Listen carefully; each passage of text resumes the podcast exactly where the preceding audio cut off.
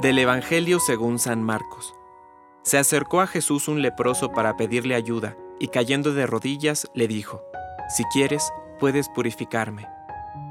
Jesús, conmovido, extendió la mano y lo tocó, diciendo, Lo quiero, queda purificado. Enseguida la lepra desapareció y quedó purificado. Jesús lo despidió advirtiéndole severamente, No le digas nada a nadie pero ve a presentarte al sacerdote y entrega por tu purificación la ofrenda que ordenó Moisés, para que le sirva de testimonio.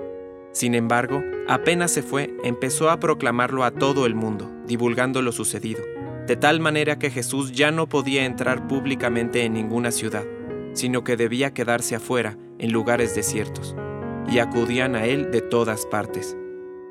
Palabra de Dios. Compártelo, viralicemos juntos el Evangelio. Permite que el Espíritu Santo encienda tu corazón.